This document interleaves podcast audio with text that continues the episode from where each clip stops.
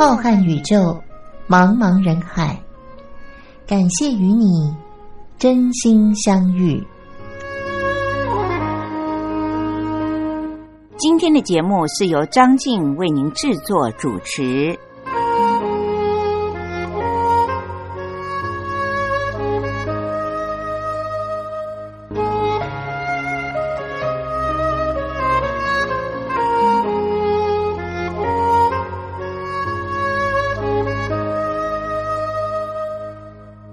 各位听众朋友，大家好，欢迎收听星期天晚上光华电台在零点十分为您播出的《真心相遇》，我是张静，在空中问候所有的听众朋友们。像这样，每个星期可以有一次在空中陪伴着听众朋友们，和大家一起欣赏一些我自己还有听众朋友们都会觉得非常知名的歌手所唱的歌曲，以及分享一些有关于我们身体健康和现在全世界最新的医疗和科学的资讯，让张静觉得生活变得非常的丰富。虽然是半退休的状态，但是每个星期可以这样来电台一次，和我们的听。听众朋友们，等于是叙旧，聊一聊，让张静的生活不会觉得经常的反复，都是为了一日三餐，或者是为了家里的长辈在忙碌，让我的心情也会变得很好。也希望收音机旁的听众朋友们能够借由每个星期的节目当中所获得的丰富知识，让大家能够变得。越来越健康，也觉得心情越来越好。今天的节目里面，张静依然会为您点播一些我自己很喜欢的歌手所带来的歌曲。虽然我喜欢的歌曲都是属于比较安静、比较优雅一点的歌曲，未必是我们有些年龄层的听众朋友们喜欢的歌曲。重要的是什么呢？就是在双休假日的时候，千万一定要保有好心情啊！笑靥堆满是很久没有出专辑，在荧光幕上不太打歌的歌手所带来的歌曲，像今天节目的一开始，张静为您点播的这首歌就是《光良》。我们知道，光良是马来西亚的华侨，本来他在马来西亚的歌坛就有一席之地。年轻的时候远渡重洋，来到了台湾的歌坛发展。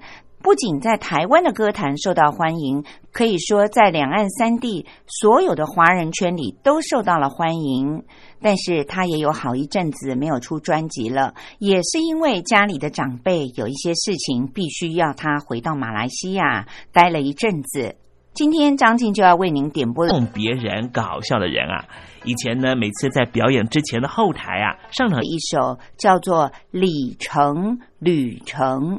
这个“里程”呢是公里的“里”，第二个“旅程”呢是旅行的“旅”。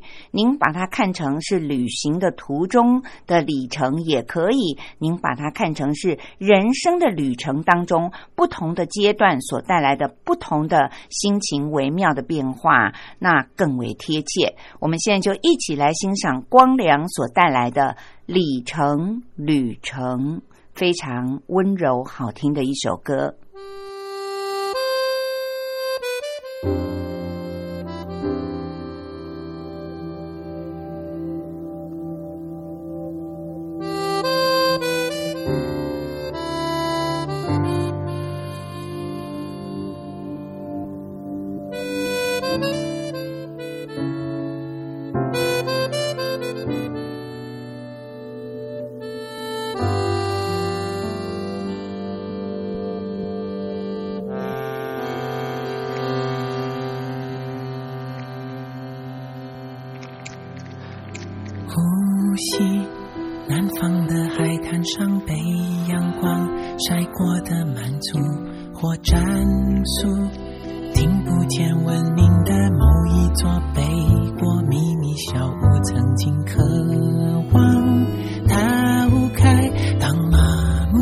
被重复原来生命有几分钟要花大半辈子追逐付出只希望能不辜负一路上让每一步都算数时间从不残酷他一直在倒数他在目的地等所有回忆都能有归属。我就要挤满里程，明白爱与怨恨的分寸，用尽刀疤痕换这一生，终能给这世界轻轻的吻。我就要挤满里程，在季节中惊艳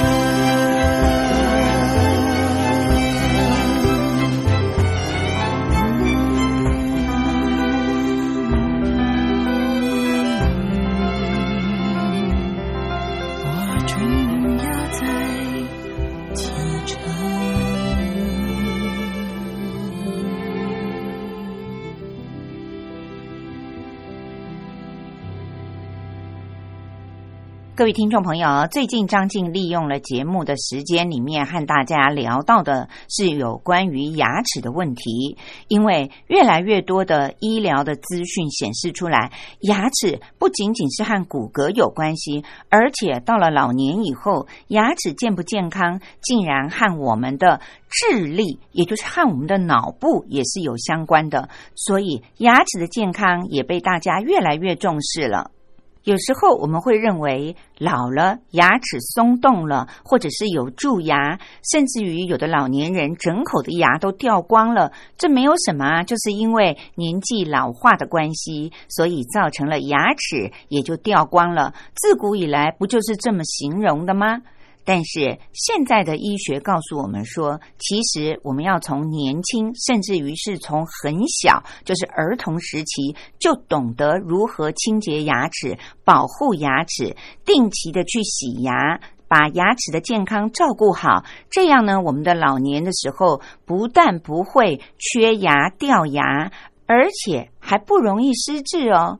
谈到了这个，当然就会在全球越来越年龄老化的浪潮当中被大家所重视了。最近张静经常的看到有很多的朋友都说，他虽然认为牙齿的健康是很重要的，但是仍然会有蛀牙的情况发生。有的朋友就说，其实。偶尔有蛀牙，找牙医师补一补，或者是做牙套就好了。有蛀牙也没有什么大不了的，因为有蛀牙就表示将来不会得到牙周病。我们都知道牙周病比较严重，因为牙周病呢，它会造成整个的牙床里面的骨质松动，而整口缺牙掉牙。所以有了这样的谣传以后呢，大家就觉得有蛀牙一点关系都没有，反而不会有牙周病。那么也有的人认为呢，他长期在治疗牙周病，可是他就不会有蛀牙了。到底这样的传言？正不正确呢？张静特别的到网上去找了一下，因为我自己也很好奇，难道有蛀牙就不会有牙周病，有牙周病就不会有蛀牙吗？根据张静所找到的牙医学上的资料显示出来，虽然造成蛀牙的细菌是乳酸链球菌，还有转糖链球菌这种属于革兰氏阳性的好氧菌，只要我们的卫生习惯不好，它就很容易附着于牙齿的表面。这也是为什么一个人从小就会发生蛀牙的几率是比较高的。而牙周病却不是每一个人都容易发生的。造成牙周病的细菌呢，是属于放线杆菌，还有牙龈子质单胞菌等等。它是革兰氏阴性的厌氧菌。刚才我们提到了一种是好氧菌，好氧菌是喜好的好，氧气的氧。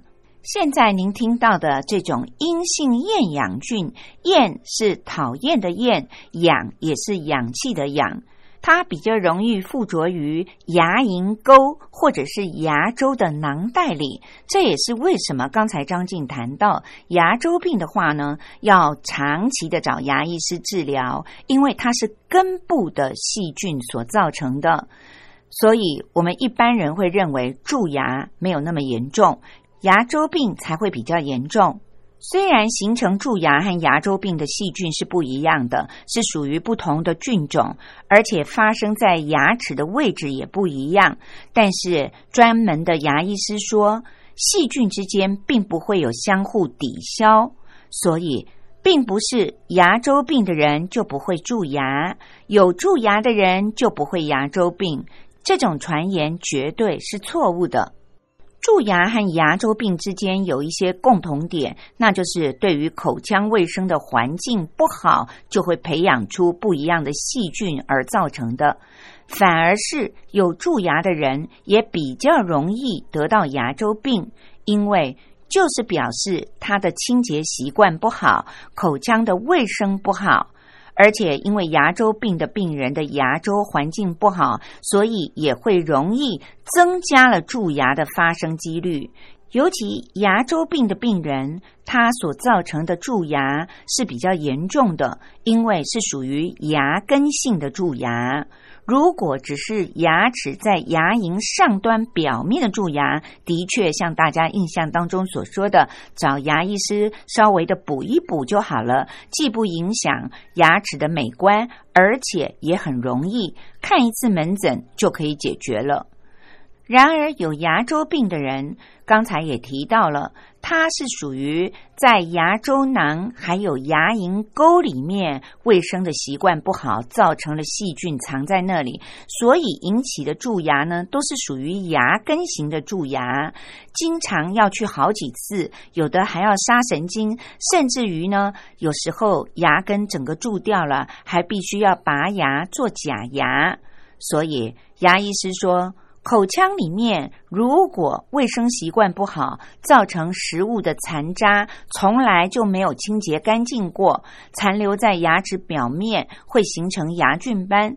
长期下来呢，牙菌斑就会产生一些酸性的物质，而且牙细菌还会大量的繁殖，于是就附着在牙齿的表面，造成了我们牙齿表面的珐琅质被溶蚀了，严重的。脱钙，也就是钙质也被破坏了，进而就会产生牙齿的蛀洞。像这种表面型的蛀牙，它比较容易发生在很小的小朋友还有青少年的族群当中。当牙菌斑堆积、钙化了之后呢，就会产生牙结石了。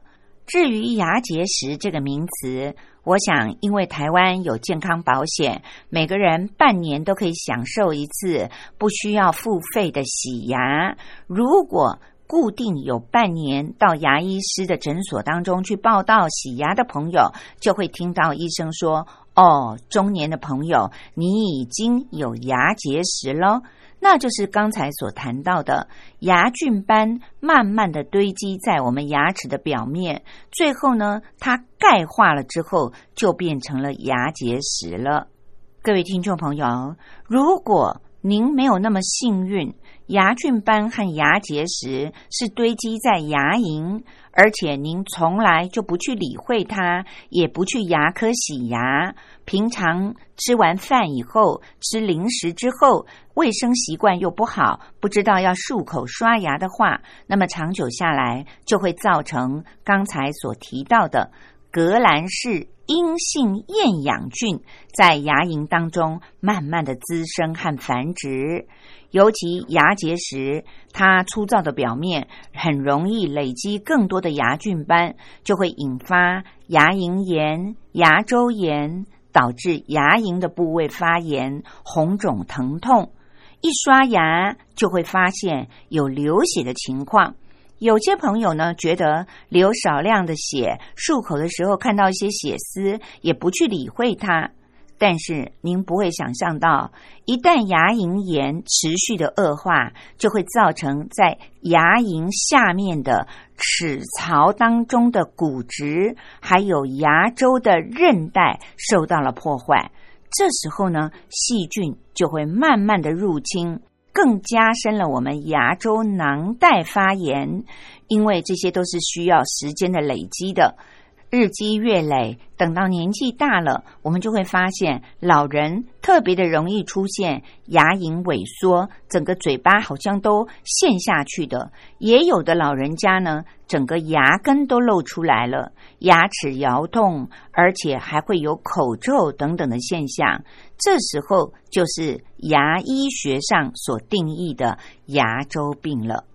各位听众朋友，其实这样听下来呢，就知道所有的牙齿的健康都是由时间慢慢的累积而成的，不是一天所造成的。因此，不论您是属于哪一个年龄的阶层，也许您有儿子有孙子，我们都要提醒他们，同时我们自己也要注意，那就是牙齿的清洁习惯。关系到了我们牙齿的健康，而我们牙齿的健康又关系到了我们年纪渐长之后会不会罹患蛀牙、牙周病，以及造成更严重的失智的问题了。各位听众朋友，聊到了这里，我相信大家都已经很明白了，清洁牙齿的习惯很重要，牙齿的健康更重要。那么，我们现在先休息一会儿，来听听周兴哲所带来的这首《一样美丽》。待会儿再回到节目当中，张静再告诉您，其实很多的朋友都没有养成很好的清洁习惯，以至于现在每一个牙科诊所都是许多的病人在挂着号，因为大家都等到严重了才发现要找牙医师去看诊了。我们现在先来听听。周兴哲的这首《一样美丽》。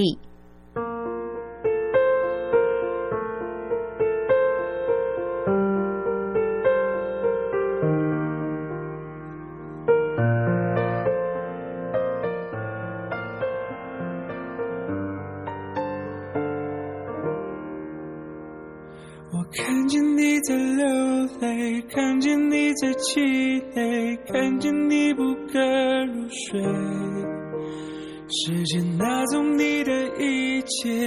下相伴的却却拒绝你的拒绝。无所谓也渴望，却害怕挂。你迷了路，让我带你前往。你从不是孤单的，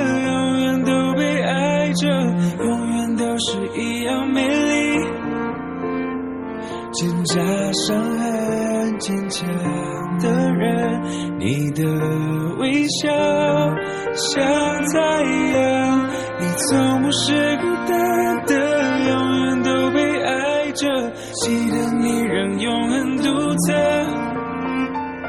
日月星辰因你灿烂，是你存在。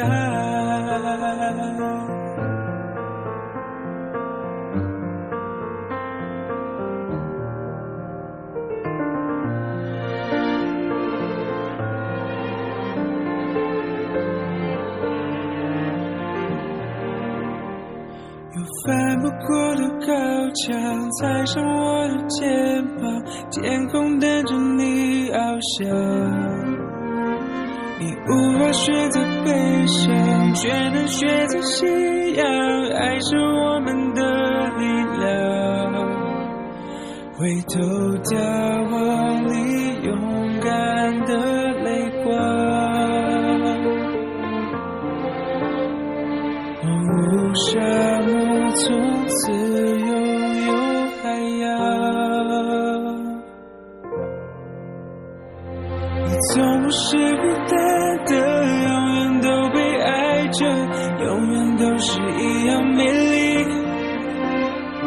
真假伤痕坚强的人，你的微笑像太阳。你从不是孤单的，永远都被爱着，记得你让永恒独特。日月星辰因你灿烂，是你让爱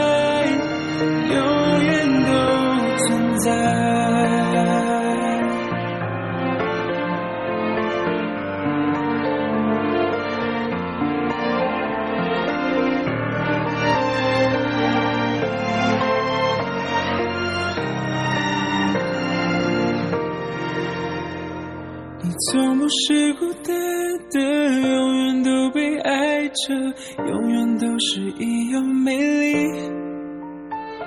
你的善良散发光芒，你让黑夜都盼望。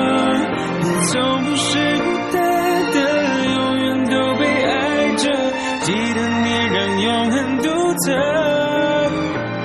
日月星辰，是你让爱永远都存在。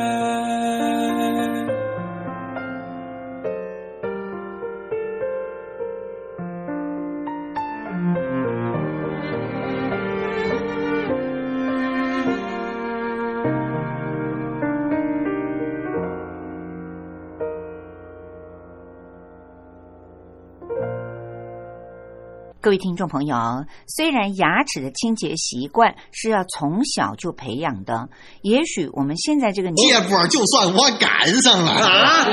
很重要的，但是是不是每一个人都很切实的有做到呢？如果我们拿数字来看的话，根据台湾的一项数字的统计，竟然有高达九成的台湾人有着不同程度的牙周病。也就是有轻微的牙周病，也有的人是已经很严重的牙周病，必须要去找牙医师，整个牙龈做治疗，同时要植牙或者是拔牙了。那么牙科医生说，牙周病啊是一种慢性的细菌感染的。刚才我们也谈到了，主要的原因就是日积月累的牙菌斑。堆积在我们的牙龈当中，或者是齿槽骨里，所以才会造成牙龈炎，还有齿槽。是个个活，哦，全是活的，可他就忘了一样，哪一样啊？买的鱼啊跟这个钓来的鱼不一样。怎么呢？这钓来的鱼呀、啊有大也有的人呢是牙龈红肿，刷牙的时候就会看到漱口好像里面有血丝。也有的人会觉得自己的牙齿越来越敏感，不论吃酸的、冰的，都会有一种酸痛的感觉。当然，更多的人是牙齿慢慢的随着年纪开始摇动了，有的牙齿的位置开始偏移，照镜子怎么觉得自己的整口牙越来越歪斜了呢？牙龈萎缩就造成了老人家扁扁的嘴，以及牙缝越来越大。甚至于还有的人牙齿越来越长了，他还觉得，哎，我的牙齿怎么到了年纪大还会生长呢？也有的牙根会渐渐的暴露出来，牙齿松动、牙齿掉落，都是老人家的问题。其实那就是因为清洁的习惯没有做好，牙齿的健康没有顾好。严重的影响了自己的美观不说，同时也会造成别人的困扰，因为口臭会影响到很多的人都认为要离您远一点，这些都和口腔卫生息息相关。那么牙科医生说，他们在门诊的时候呢，经常会发现有牙周病的病人，因为牙龈被破坏，还有被侵蚀了，所以会导致整个牙根裸露在外面，不但让人觉得外观看起来有一点可怕，而且更容易发生所谓的牙根型的蛀牙。其实蛀牙如果是在表面，会让您误以为不是很严重；但是如果是牙根型的蛀牙，那可能就需要一些抽神经，或者是更严重的就要拔牙了，非常的痛苦。由于每个人的体质也不一样，饮食的喜好，还有口腔卫生的习惯都大不相同，因而造成了不同的口腔卫生的环境。不过，蛀牙和牙周病的发生的主要原因，都是因为长时间的忽略了口腔的卫生、牙齿清洁做的不确实而造成的。至于治疗的时机点，每一种疾病，医生告诉我们的都一样，那并不是一些广告的口号，就是。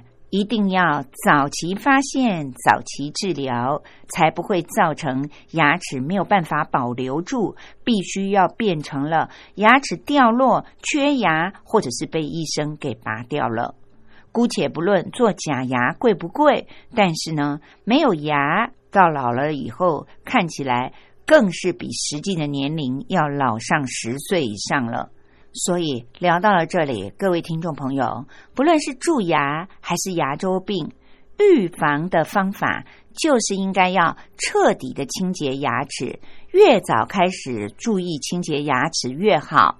从小如果就养成了良好的口腔清洁卫生的习惯，不但每天早晚要固定的用五分钟以上实行我们在上一集节目里面所说的。背式刷牙法，同时在吃了东西，即使人在外面，也应该要漱口，或者是搭配牙线、牙尖刷做简单的清洁方式。如果能够养成这样的面面俱到的清洁习惯，那么就可以减少食物的残渣留在我们的牙齿缝当中，当然就可以避免牙齿长久被腐蚀或者是蛀了一个洞了。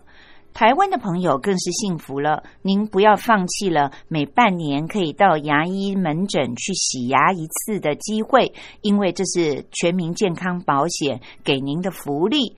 借着洗牙的机会呢，牙科医生也会帮我们做一些固定的检查。如此一来，就可以减少牙结石堆积在我们的牙龈或者是牙沟里，于是也就可以降低罹患牙周病恶化的问题了。谈了这许多，就会让我们发现，牙齿健不健康，真的不能够怪罪到别人。个人的卫生习惯才是最重要、最彻底的方法。所以，各位听众朋友，有了这些知识，让我们必须要在生活当中仔细的注意牙齿清洁的每一个环节，这样才不会让我们在年纪大了以后，不是缺牙影响美观。就是牙齿松动、牙缝变大、牙齿歪斜，经常的让我们生活上带来许多的困扰，而且外观也不好看。更何况，如果要做假牙的话，那可真是一笔大的花费呢。各位听众朋友，和大家聊了这许多，希望能够提醒我们每一位听众朋友，及时的开始养成清洁牙齿的好习惯。希望大家要明白，任何时间开始做都不嫌晚，这样我们才能够保护自己的牙齿健康。间接的，也可以让我们老了以后，不但外观上看起来美丽，比实际的年龄年轻了许多，同时也不会造成。智力或者是心血管疾病罹患的几率变得更高哦。下个星期的节目当中，张静就会和您来聊一聊牙齿不健康和这些疾病有什么关联呢？今天的节目进行到这里，又到了我要为您说历史故事的时间了。欢迎各位听众朋友们继续的收听。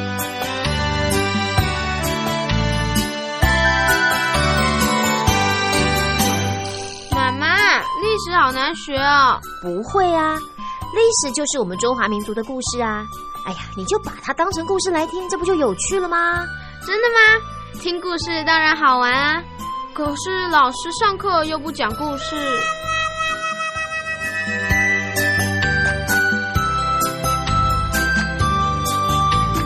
听光华小学堂说历史故事。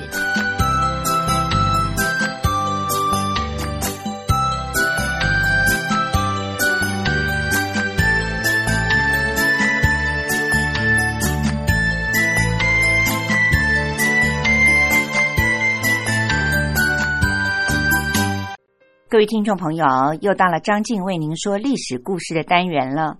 从今天开始，要展开一个新的阶段。张静将要为您播讲的内容，是依据着台湾的华资出版社所出版的一本书，书名是叫做《用图片说历史：从宫殿建筑与王朝兴衰中看见充满欲望与权力的宫廷故事》。虽然这本书里面有很多的图片，我们的听众朋友们看不到，但是他对于历史故事精彩的描述，我相信透过张静的播讲，您应该历历在目。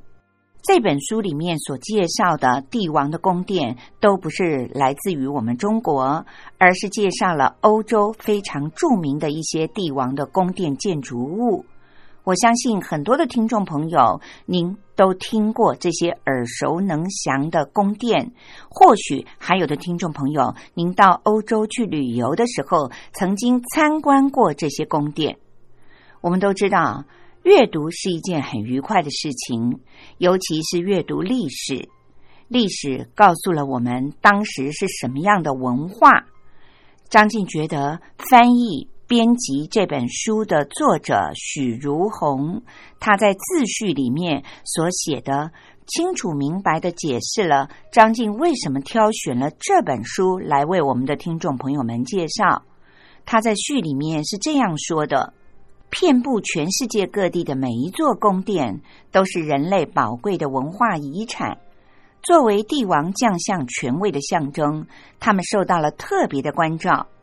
雄厚的财力、优秀的建筑设计师，还有技艺超群的能工巧匠们，造就了宫殿建筑的卓越和辉煌，也映照着君王权势的强盛和武力的强大。因此，不同时代的历史、宗教和文化倾向，都可以在宫殿建筑上看见深深烙印的痕迹。单纯的就艺术的层面来看，没有任何建筑能够比宫殿更具有时代的意义了。尤其在宫殿的建造过程里，统治者们大部分都顺应了建筑发展的必然规律，从而能够使得这些具备了时代特征的建筑历久弥新。十九世纪之前的欧洲是人类文明发展史里非常重要而且又独特的一环。不同的民族冲突，还有疆域领土的争夺，宫廷内部的权力拉锯紧紧的交织在一起。宫殿建筑也在历史的跌宕起伏中，成为了诠释欧洲文明的重要线索。这些建筑物历经了罗马、歌德、文艺复兴、巴洛克、古典主义和洛可可式等不同的风格，也成为了人类历史的重要组成部分。因此，在这些时代背景之下，帝王的英武与昏庸，王妃的宠爱与哀怨，权臣的忠诚与狡诈，在宫殿这个舞台精彩的上演了。权力和财富所造就的骄奢淫欲的生活，利欲熏心的斗争，都可以作为后人对于历史的借鉴，也留下了很多未解之谜。带着这些疑惑以及对于历史的关怀，这本书对于欧洲宫殿背后的历史进行了系统的梳理，挖掘宫殿背后的动人故事，希望能够透过通俗易懂的方式，揭开宫殿建筑像迷雾一般的神秘面纱，聆听它动人的心跳声音，让我们体会人类历史长河当中每一个精彩的段落。各位听众朋友，近期我在历史故事单元当中为您介绍的是。埋藏在罗马城下的神秘迷宫，那就是西元六十八年由暴君尼禄所兴建的金宫。金宫建筑完成的时候，尼禄却自杀身亡了。当时他只有三十二岁。尼禄死后一年，他的继任者韦斯巴乡才真正的成为了罗马的皇帝。他也把金宫当中辽阔的人工湖给填平了，并且在金宫的上方新建起了一座大型的竞技场。整个工程耗时了八年，一直到他的儿子提图斯当政以后，才总算是完工了。由于修建大竞技场的两位皇帝，以及后来完成竞技场最后一层建筑的皇帝图密善。都属于佛拉维皇朝的时期，所以这座罗马大竞技场又被称为是佛拉维露天剧场。在古罗马的历史上，角斗的历史非常的悠久。角是角落的角，斗则是斗争的斗。它原来是意大利半岛西北部的伊楚利亚人的一种民间习俗。在伊楚利亚人看起来。角斗是对于死者最好的悼念了，所以他们经常的会驱使奴隶在族人殡葬的时候进行流血的争斗。角斗士大部分都是奴隶，他们是被古罗马长期从事对外战争的军队掳掠而来的。当时地中海的东部有一个叫做提洛岛的小岛，也是古罗马最大的奴隶市场，奴隶的交易十分的猖獗。而其中体格健壮的大部分都会被卖到角斗士的学校，接受专门的训练。角斗士的表演是充满血腥的。每一场角斗结束的时候，都会由现场的观众用手势来决定这位斗士的胜负和命运。如果两者实力相当的话，那么角斗还要延续下去，一直到分出胜负为止。获胜的角斗士。可以头上戴着棕榈树枝绕场一周，当然表现的特别勇猛顽强的角斗士还可能会获得释放或者是赏赐。更幸运的，则是可以进到角斗士的学校里担任剑术教练。而参加斗兽表演的角斗士和野兽，必须经过专门的训练，以提高观赏的时候的刺激感。这些野兽大部分都是来自于罗马在非洲的行省阿非利加的。第一次斗兽表演是在西元前一百八十六年举行的。当时两名角斗士不幸的惨死在施暴的利爪之下。尼禄之后继任的罗马皇帝们，不但在金宫的上面修建了大竞技场，还把高大的尼禄的巨像移到了大竞技场的旁边。巨大的雕像被称为叫巨像，意思是庞然大物。它也被用来代称大竞技场，可见得尼禄当时的影响力有多大了。西元六世纪之后，巨像却神秘的消失了，但是巨像这个名称却一直被保留下来。在现代意大利的语言当中，罗马大竞技场仍然。被喜欢怀旧的罗马人称为是巨像。历经了两千多年风雨侵蚀的大竞技场，由于多次的遭到了自然界以及人为的破坏，角斗士的舞台还有观众的坐席早就已经被毁坏了。但是它雄伟壮观的气势，成为了古罗马帝国永恒的象征，也是古罗马建筑当中最卓越的代表。大竞技场下面的人工湖，虽然不能够像大竞技场一样很清晰的留在人类的眼睛当中，但是却同样的有着湮灭下的辉煌。接下来要为您介绍的是在废墟之下的洞穴画。罗马的后世帝王们对于尼禄的怨气似乎总是有增无减。提图斯和图雷真两位皇帝以金宫所残余的部分作为地基，兴建起了一座公共浴场。日本曾经拍过一个叫“罗马大浴场”，指的就是这个浴场。金宫因此也彻底的消失了。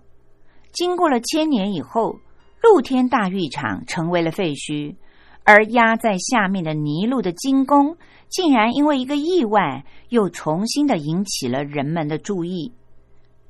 十五世纪的时候，有一个罗马人在山路上行走，不小心跌进了一个坑洞里。神智还算清醒的他，发现坑洞当中四面的墙壁上竟然画满了色彩斑斓的图案。还装饰性的有一些几何的线条，还有身穿着宽大袍袖的男女画。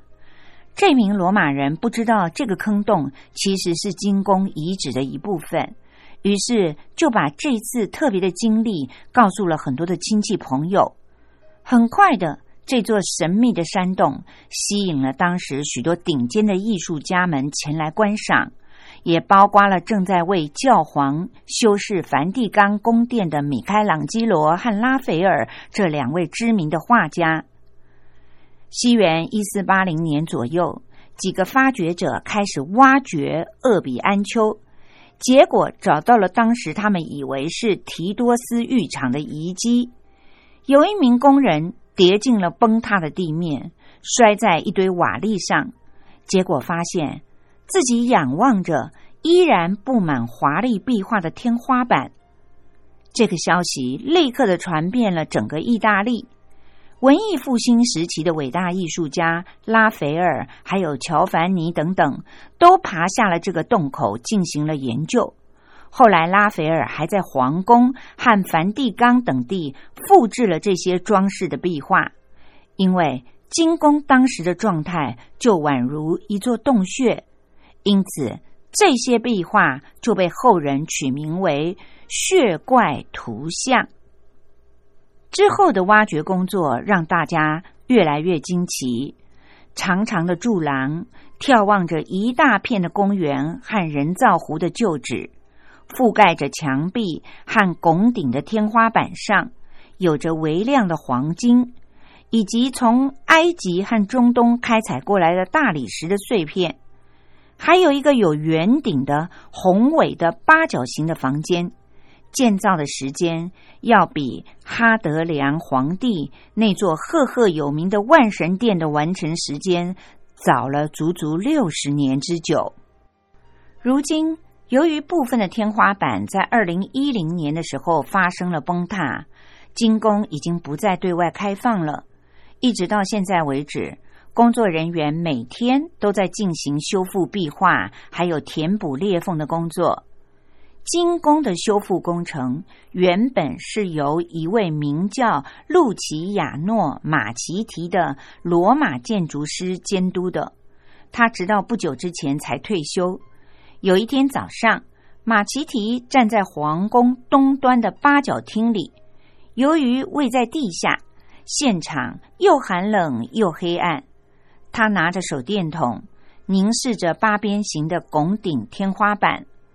八边形的每个边长都是十五公尺，而由于天花板是由相邻的房间里的拱形构造从外侧支撑着，因此看起来没有支柱，好像漂浮在空中一样，就如同一艘幽浮。这位建筑师说：“他看了以后好感动。”他指着门廊上自我支撑的平拱，这是之前从来没有出现过的很先进的建筑工法。虽然万神殿很了不起，但是它的圆顶是坐落在一个圆柱上，是他们一砖一砖盖上去的。可是这个圆顶的支撑结构根本就让人看不到任何的支撑点，除了。在废墟底下所挖掘出来的洞穴画，让人叹为观止。此外，希腊时期的雕塑典范拉奥孔也是一个经典之作。西元一五零六年，在这里所挖掘出来的一组雕像被命名为拉奥孔，成为了世界上有名的雕塑典范。画面上有两个孩子和父亲被一条蛇缠死了，样态非常的生动而逼真。这组雕像后来被教皇尤里乌斯二世占为了己有，放在梵蒂冈的观景殿里。一五一五年，法国的国王法兰西斯一世在马里尼亚诺的战役里获胜之后，想把拉奥孔当成战利品带回法国，却遭到了当时的教皇利奥十世的拒绝。为了以防万一，利奥十世秘密的把原本的雕像制作了复制品。艺术家们陆续的对于这些壁画进行了研究。并且获得了很多艺术的灵感，成为了启发欧洲文艺复兴运动的一部分。由于引发了艺术创新的热潮，山洞四壁当中流畅的线条以及光彩夺目的色彩都被大胆的复制学习了，也成为了王公贵族的官邸和别墅里面的主流装饰。从此。一个新的绘画流派形成了。由于他们的创作灵感都是来自于这个神秘的山洞里，所以被称为洞穴画派。知名的艺术家拉斐尔在为教皇尤里乌斯二世设计走廊壁画的时候，曾经提供了好几种方案，都没有办法打动见多识广的教皇。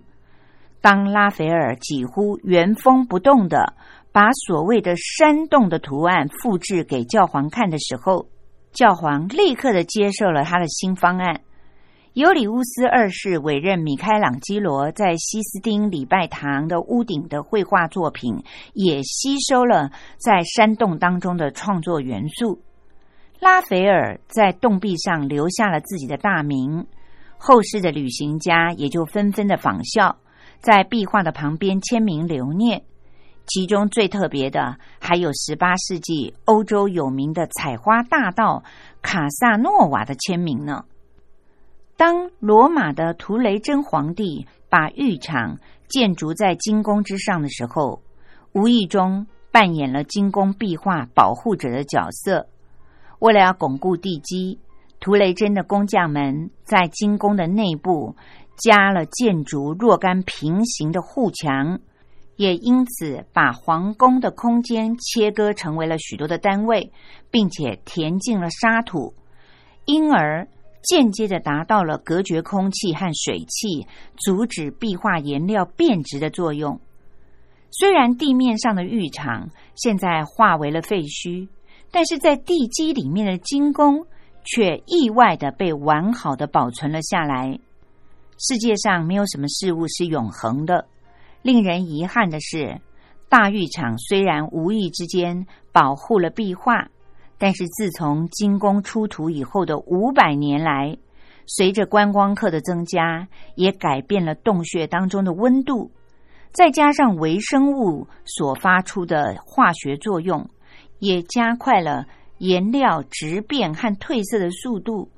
现在的人们已经没有办法像米开朗基罗和拉斐尔那样的幸运。可以看到壁画的原貌了。